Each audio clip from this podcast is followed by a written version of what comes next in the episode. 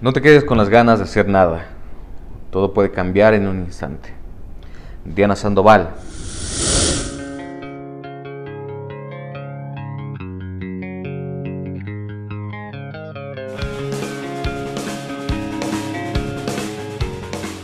Hola, sean bienvenidos a una edición más de su bonito podcast, su podcast de confianza para empezar. Episodio, perdón, episodio 32, mi querida amiga. Eh, este podcast ya, ya tiene entradotas. Ya se preocupa por sus triglicéridos. Ya se toma un vaso de agua antes de la fiesta, ya. Si ustedes llegan por primera vez a este contenido, les recordamos que es un programa en el que Alejandro Huitrón y su servilleta presentamos las noticias más importantes en las últimas horas en tres grandes secciones, nacionales, internacionales y virales. Así es. Con humor, chistes muy, muy malos y problemas de dicción. Eh, pero con muy, muy buena vibra. Sin más que agregar, sean bienvenidos. Yo soy Diana Sandoval y esto es para empezar.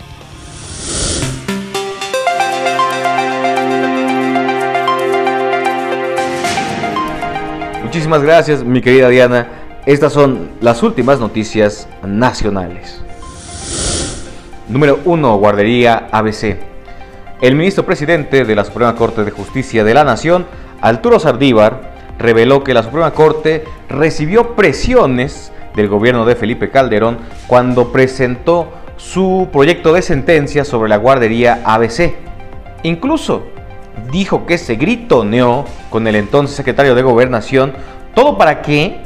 Para proteger a la familia de la esposa del entonces presidente de esos años, Margarita Zavala. Como el sí o no. ¿Te acuerdas? Mira, póntelo, mi Jerry. está fuera del convenio de separación. ¿Sí o no? ¿Está ¿Sí o no, pendejo? cabrón! ¡Díselo! no, cabrón! Díselo, dice ¡Te voy a poner un putazo! Dime ¿Sí o no? Dime si lo ¿Sí dice o no? Dime si lo dice o no. ¡Chingas!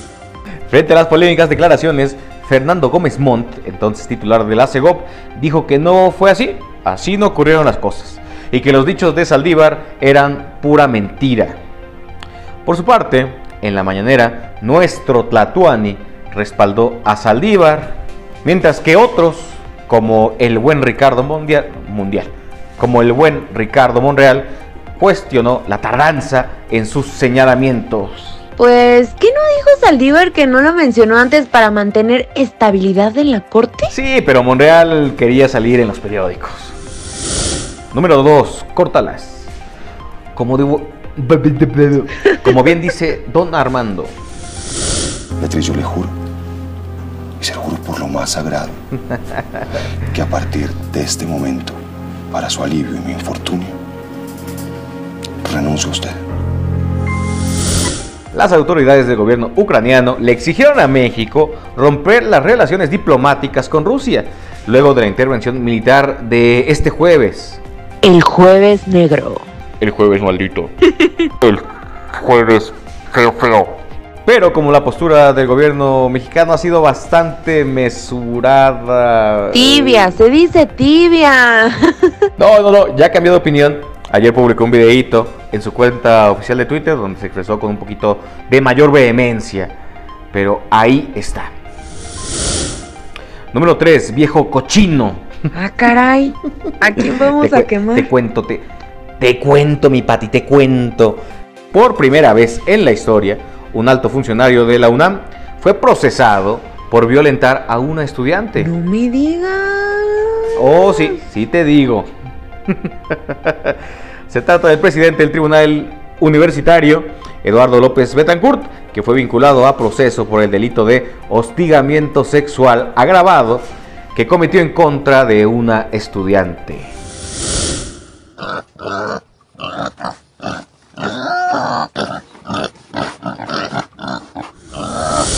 Número 4. Nuevas fechas para Coldplay. Así es, mis enamorados.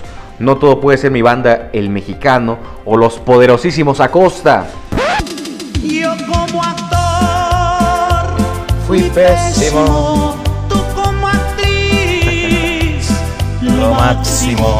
Este jueves Ocesa dio a conocer que se abrieron más fechas para la gira de Coldplay en México. Tocarán el 30 de marzo en el estadio Akron de Guadalajara y el 6 de abril en el Foro Sol de la CDMX. La preventa empieza el 28 de abril y el día de mi cumple, cómprame unos. ¿A poco es tu cumpleaños? Entonces déjame pensar qué te voy a regalar. Pero antes, vayamos con el top, top, top, top, top internacional.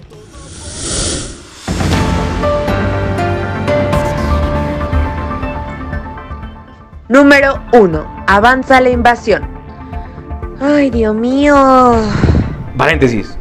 Ya sé dónde vas, my friend. Pero nada más quiero decirte una cosa. ¿Has visto la serie de Chernobyl de HBO? Joya. La neta, la neta sí está bien hecha. Y creo que son como por ahí de seis capítulos que no tienen para nada desprecio. Eh, se cierra paréntesis. sí, claro que sí la he visto.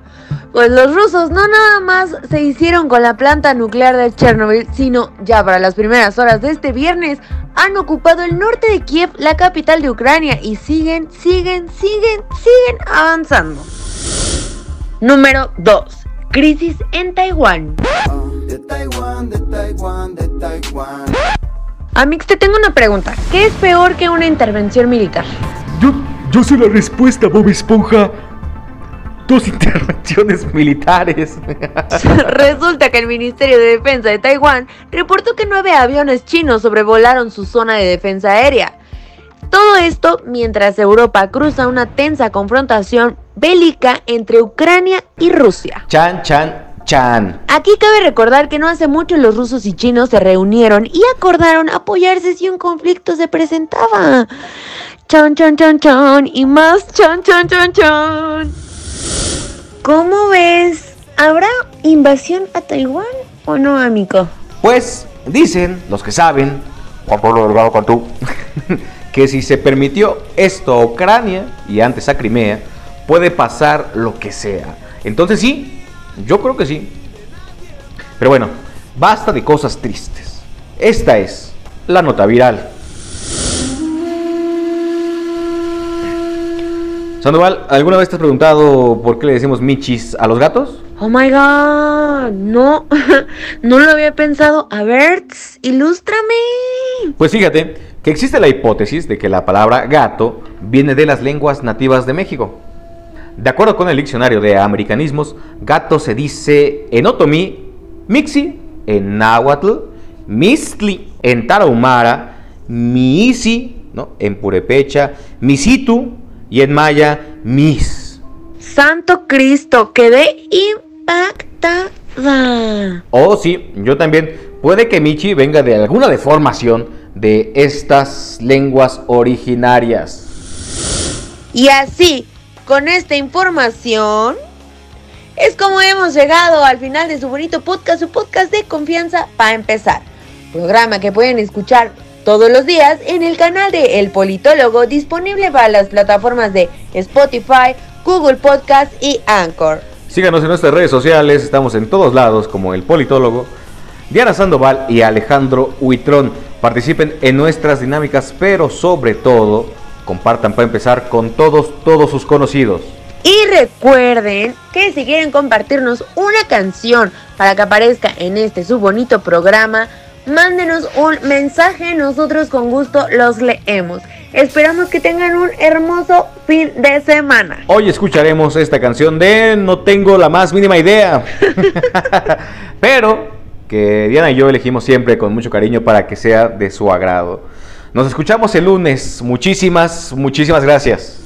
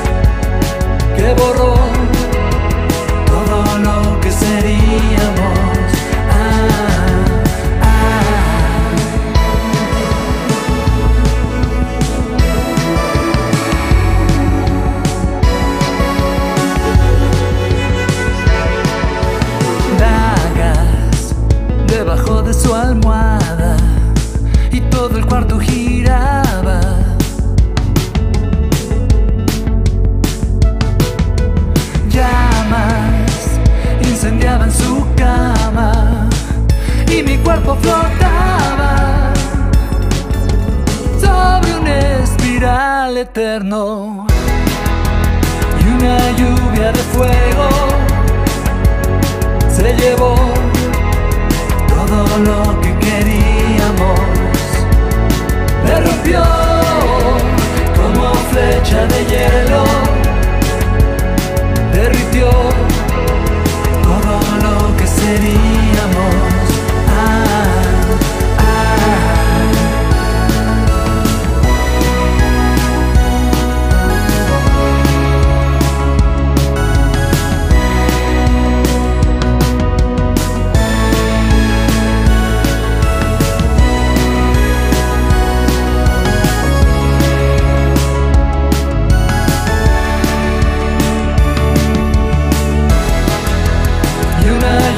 De fuego